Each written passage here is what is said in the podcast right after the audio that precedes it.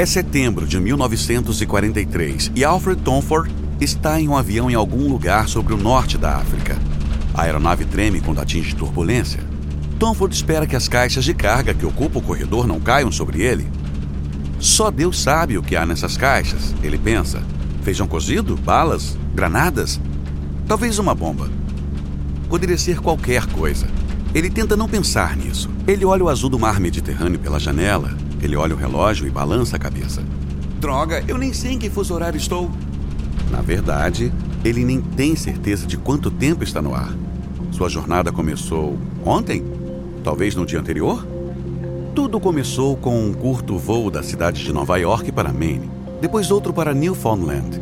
De lá, ele embarcou em um avião militar em direção ao aeroporto de Prestwick, perto de Glasgow, Escócia. Agora ele está no seu voo final. Destino: Algiers, o centro das operações dos aliados no norte da África. Finalmente, o avião começa a descida. Tom Ford desce do avião e entra no calor de 29 graus da capital argelina. Um soldado o cumprimenta e o leva para um escritório próximo. Ao entrar, ele se apresenta ao coronel do Exército dos Estados Unidos. Alfred Tomford, observador técnico da Coca-Cola Company. Preparado para o serviço, senhor? Bem-vindo ao Algiers, Tomford. Mas tenho más notícias para você. Sei que enviaram suprimentos antes da sua chegada, mas nem tudo está aqui. Carga extraviada. Acontece muito por esses lados. Então, acho que sua primeira tarefa é encontrar a carga perdida. Nas próximas semanas, Tomford cruza o norte da África. Ele sai à caça de caixas perdidas em postos avançados no deserto e segue a trilha de máquinas desaparecidas de base em base. E, ao longo do caminho, ele pede a engenheiros militares peças avulsas para substituir as máquinas que ele não consegue localizar. Em cerca de um mês, Tomford tem tudo o que precisa. Ele convoca uma equipe de prisioneiros de guerra italianos para construir o que ele tinha como objetivo ao ir para a África. Uma semana depois, está pronta uma fábrica de garrafamento que garantirá que todos os homens e mulheres dos Estados Unidos em serviço na região possam desfrutar de uma Coca-Cola enquanto combatem a ameaça nazista. Quando as primeiras garrafas saem da linha de produção, Tom Ford não consegue deixar de se perguntar como ele acabou nessa missão maluca de levar a Coca-Cola aos campos de batalha. Mas se Tom Ford quer respostas, ele está no continente errado. O homem responsável pela missão da Segunda Guerra Mundial da Coca-Cola mora em Washington, D.C. E ele tem algumas ideias não convencionais que levarão a Pepsi à beira do abismo.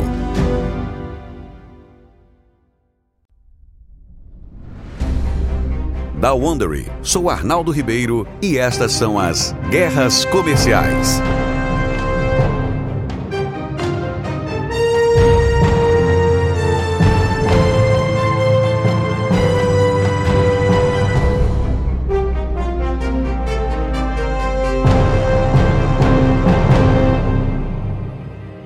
Você está ouvindo nessa série de seis partes Pepsi versus Coca-Cola. Este é o episódio 3, O Domínio da Cola.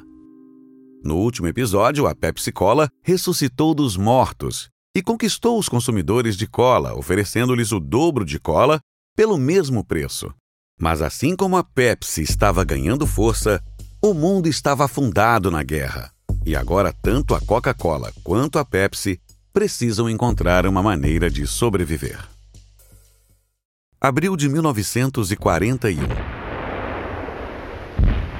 Foi um dia agitado na agência da Associated Press em Londres. Na noite anterior, enxames de bombardeiros da Luftwaffe pairavam sobre a capital britânica. Por horas, bombas caíram nas ruas e casas abaixo. Foi um dos mais pesados bombardeios na cidade desde o início da Segunda Guerra Mundial. Com grande parte da cidade em chamas e centenas de mortos, a equipe de reportagem americana da agência está escrevendo febrilmente notícias que estão sendo apanhadas por outras organizações de notícias em todo o mundo. Eles arquivaram a cópia do dia e agora estão exaustos. Dois dos repórteres jogam-se nas cadeiras e ficam quietos por um momento. Então, quebra-se o silêncio. Você sabe o que eu mais queria agora? O quê? Uma Coca-Cola bem gelada. Ah, cara, isso seria perfeito? Claro que esse copo de cola bem gelada não vai acontecer. A Coca-Cola não está mais disponível na Grã-Bretanha. E também não tem Pepsi.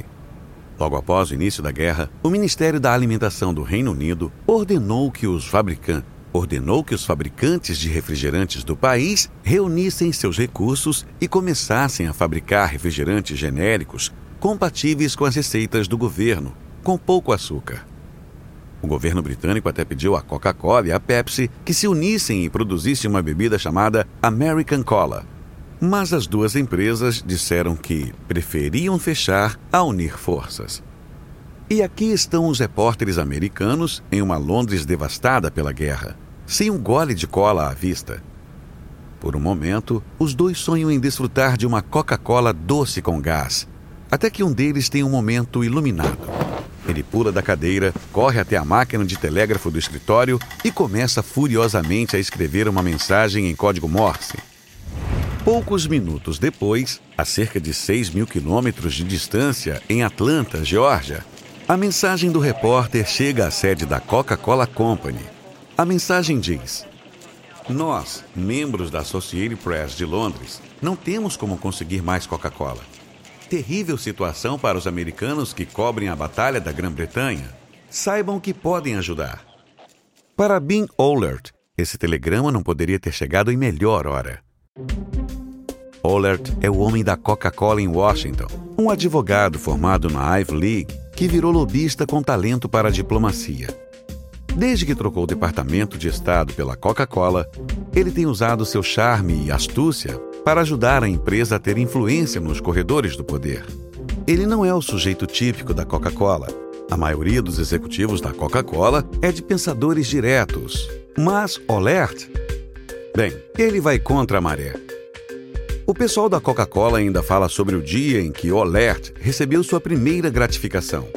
Olert escreveu uma carta de agradecimento, mas encerrou com um apelo para que a empresa parasse de distribuir gratificações, porque achava que era uma maneira injusta de recompensar funcionários. Isso causou certa estranheza. Mas não tanto quanto a última ideia de Olert. Em uma reunião de executivos da Coca-Cola, ele sugere encontrar uma maneira de levar a Coca-Cola às linhas de frente. Você quer que façamos o quê? Explique-me isso novamente. Olert sabia que reagiriam assim, então ele respira, ajeita os óculos no nariz e explica sua visão mais uma vez. Como sabemos, a Europa está em guerra. As tropas de Hitler estão realizando uma ofensiva na França enquanto falamos. Por enquanto, os Estados Unidos não estão envolvidos. Mas acho que todos sabemos que, se esse conflito continuar, há uma chance muito boa de que nossa nação também acabe se juntando à luta contra o Terceiro Reich, os executivos, ouvindo o alert, assentem. As notícias da Europa são certamente sombrias. A Bélgica foi derrotada pelos nazistas apenas alguns dias antes. Então, se quando esse dia chegar, o que significa isso para a Coca-Cola? Isso significa racionamento de açúcar e outras restrições? Restrições que reduzirão nossos lucros, nossas receitas e até nossa capacidade de produzir Coca-Cola. Foi o que aconteceu na última guerra. Ok, entendemos que a guerra seria ruim para os negócios, mas não é como se pudéssemos fazer algo a respeito. Somos uma fabricante de refrigerantes. Eu discordo. Podemos fazer algo. O fato é que o racionamento em tempos de guerra se aplica apenas a produtos não essenciais. Portanto, precisamos convencer o governo e os militares de que a Coca-Cola é uma necessidade em tempos de guerra. Precisamos mostrar a eles que a Coca-Cola aumenta o moral, que nossa bebida melhora a produtividade do trabalhador Precisamos convencê-los de que a Coca-Cola é parte integrante do modo de vida americano pelo qual nossas tropas estarão lutando. Os executivos não levam a sério o plano de Alert. Mas um ano depois, chega o telegrama da Associated Press de Londres. Depois de ver esse apelo, alguns da Coca-Cola acham que, talvez, apenas talvez, o esquema de Alert não seja tão louco afinal. E então, vem o argumento decisivo.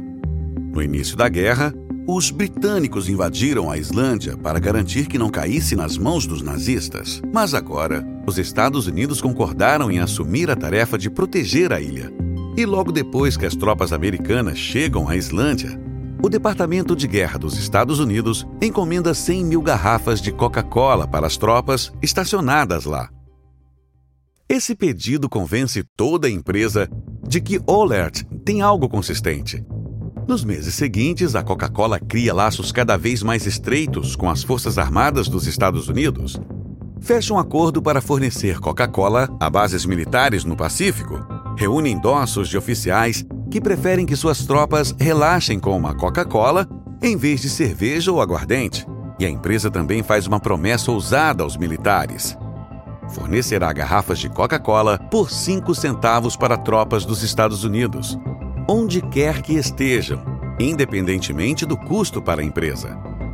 Gradualmente, a Coca-Cola está se preparando, preparando-se para a guerra. Em 7 de dezembro de 1941, o Japão, com seus infames parceiros do eixo, atacou primeiro e declarou guerra depois. Dezembro de 1941. Os Estados Unidos ainda estão se recuperando do ataque surpresa do Japão em Pearl Harbor, mas o governo federal não está perdendo tempo. Apenas seis dias após o ataque, o governo impõe limites rígidos ao uso de açúcar na produção de bens não essenciais. É o momento da verdade para o plano de Olert. Ele conseguiria convencer Washington a isentar a Coca-Cola da restrição do açúcar?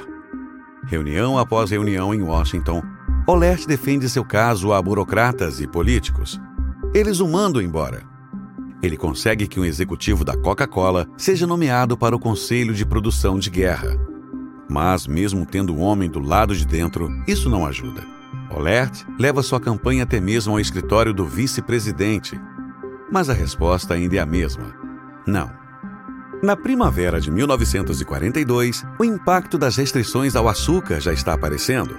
Agora a Coca-Cola está escassa em todos os Estados Unidos, para a tristeza de milhões de consumidores ávidos de cola. Para a Coca-Cola, parece uma situação desastrosa. Mas então, Olert vê uma brecha nas restrições ao açúcar. As regras se aplicam apenas a produtos fabricados para civis. Se a Coca-Cola produz sua bebida para os militares, então não há limite para a quantidade de açúcar que ela pode usar. A Coca-Cola não perde tempo em explorar essa brecha. Aumenta a produção para atender a crescente demanda dos campos de treinamento militar. Começa a enviar Coca-Cola para tropas estacionadas em todo o mundo. Mas é mais fácil falar do que fazer. A Coca-Cola precisa lutar por espaço de transporte que, de outra forma, seria usado para armas, munições e outros suprimentos militares. E há o problema de como levar todas as garrafas vazias de volta aos Estados Unidos para serem reabastecidas. É um pesadelo logístico. A cola está sobrevivendo, mas por pouco. Mas a Coca-Cola tem um fã cinco estrelas. O general Dwight Eisenhower o comandante supremo das forças aliadas no norte da África, adora Coca-Cola. Ele quer que as tropas também apreciem a bebida e encontra uma solução. Eisenhower pede à Coca-Cola Company que envie seu pessoal para a frente de batalha para construir fábricas de engarrafamento que possam manter a cola fluindo. Dezenas de engenheiros da Coca-Cola vão ao norte da África para construir essas fábricas o pessoal da Coca-Cola até mesmo segue as tropas enquanto avançam pela bota da Itália, distribuindo garrafas de cola entre os combates. Para as tropas, a chegada da Coca-Cola tem um gostinho de casa em uma terra estrangeira. Como o piloto de caça americano Robert Scott escreveu em suas memórias: Deus é meu copiloto. Se alguém nos perguntasse pelo que estamos lutando, achamos que metade de nós responderia pelo direito de comprar Coca-Cola. E para as pessoas que esses soldados engolidores de Coca-Cola libertam, ela se torna um símbolo de esperança. A Coca-Cola pode não ter sido popular na Europa antes, mas certamente é agora, porque é o doce sabor da liberdade. A Pepsi só pode assistir o desenrolar de tudo isso do lado de fora. Quando o presidente da Pepsi, Walter Mack, descobre os acordos militares da Coca-Cola, ele pergunta ao Pentágono se a Pepsi também pode fazer parte. Mac, não precisamos da Pepsi. Já temos Coca-Cola e essa é a bebida que as tropas querem. Não precisamos do transtorno de duas empresas de cola brigando por espaço de transporte. A Coca-Cola está conquistando a lealdade de milhões de tropas dos Estados Unidos em todo o mundo. Tropas que um dia voltarão para casa como bebedores de Coca-Cola comprometidos. A Pepsi vê seu mercado encurralado na frente doméstica onde cotas de açúcar cada vez mais restritas estão lentamente tirando a vida da empresa. A Pepsi está perdendo os ganhos obtidos antes da guerra. Mac sabe que precisa encontrar uma fonte de açúcar ou a Pepsi desaparecerá. Então, ele faz a única coisa que pode fazer: ele joga sujo.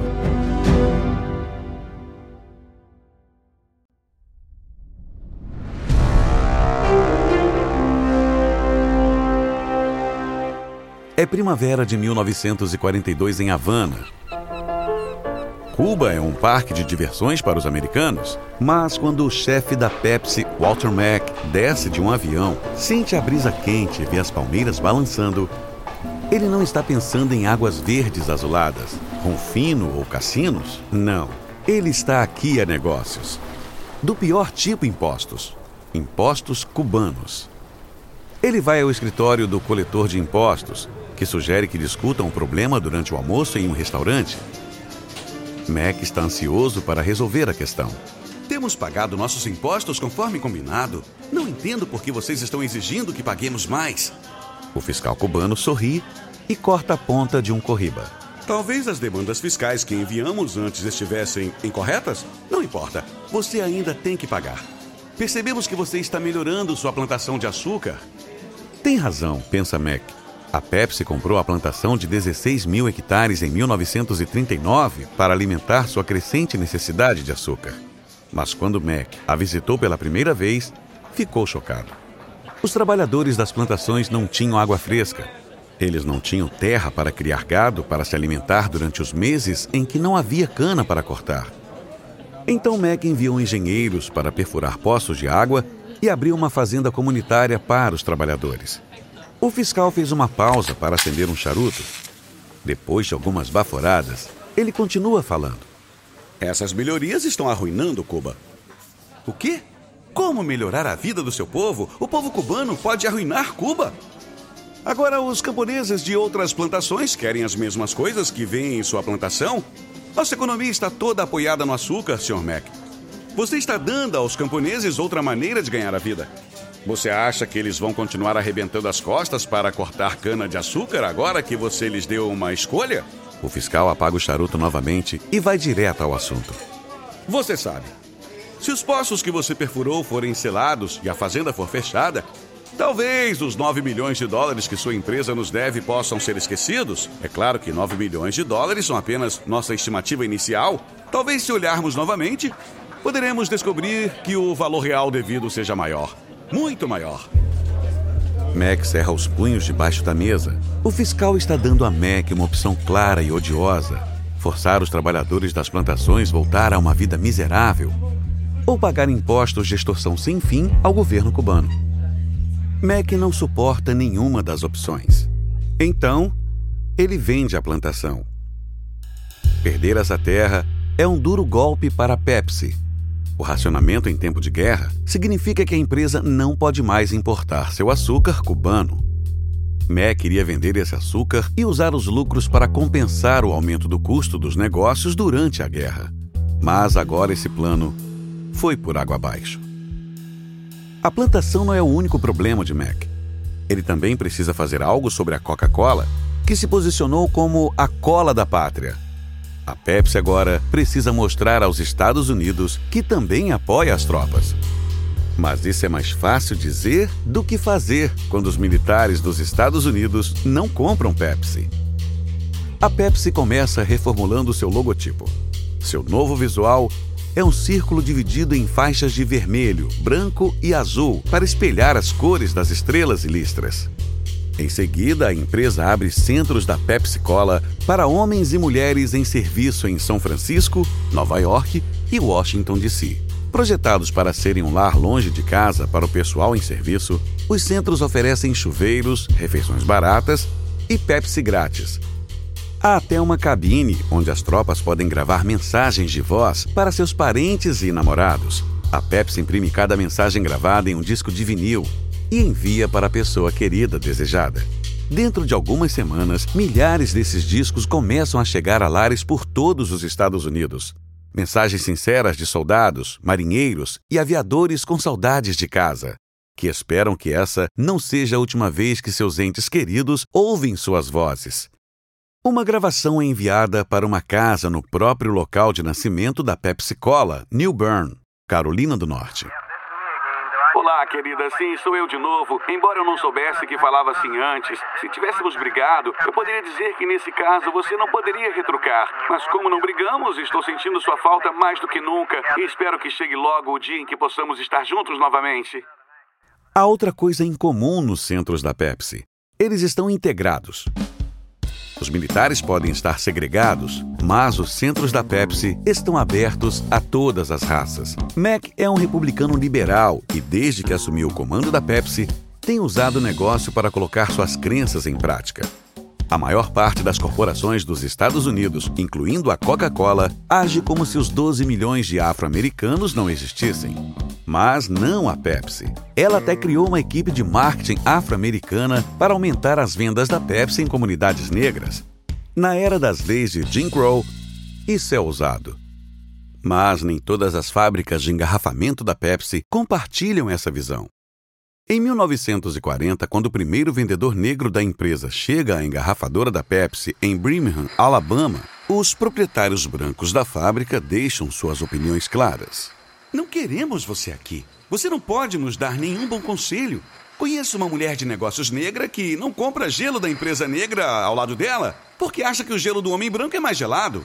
Mas o vendedor esperto os conquista com sua resposta. Toda essa história me diz que esse homem branco é o melhor vendedor. Apesar da resistência de alguns engarrafadores, a equipe afro-americana da Pepsi faz uma grande diferença. As lojas afro-americanas abandonam a Coca-Cola para abrir caminho para a Pepsi em prol da igualdade. Os negros mudam da Coca-Cola para a Pepsi para mostrar seu apoio à empresa também. Em poucos anos, a Pepsi está bem à frente da Coca-Cola nas vendas para afro-americanos, mas esses ganhos não são suficientes. Em 1943, o aumento do custo de garrafas, açúcar, tampas de garrafas e gasolina força a Pepsi a aumentar os preços. O custo de uma garrafa de 354 ml de Pepsi aumenta de 5 para 6 centavos.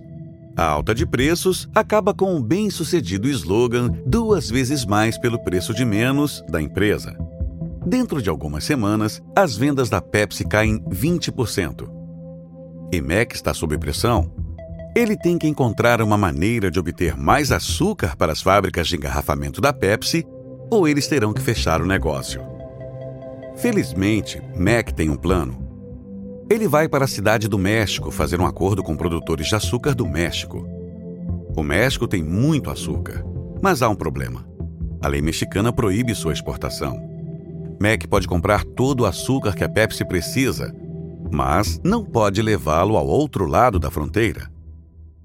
Então a Pepsi constrói uma fábrica em Monterrey, cidade próxima à fronteira com os Estados Unidos. Essa instalação transformará o açúcar mexicano em xarope de Pepsi, e como o xarope de Pepsi não é tecnicamente açúcar, a Pepsi pode exportá-lo para os Estados Unidos. Dias depois da entrada em operação da fábrica de Monterrey, trens carregados com milhares de barris de xarope de Pepsi começam a atravessar a fronteira. O xarope chega bem a tempo para os engarrafadores da Pepsi sob pressão. Logo após o início das operações da fábrica de Monterrey, Mac recebe uma ligação de um oficial federal dos Estados Unidos. Senhor Mac, entendemos que a Pepsi está importando açúcar do México. Você deve estar ciente de que isso é ilegal. Você tem que parar imediatamente. Mac mantém a cabeça fria. Não estou importando açúcar. Não, estou importando xarope de Pepsi Cola. Não existe lei contra isso. Você pode não estar violando a lei escrita, mas certamente está indo contra o espírito da lei. Estamos em guerra, Sr. Mac.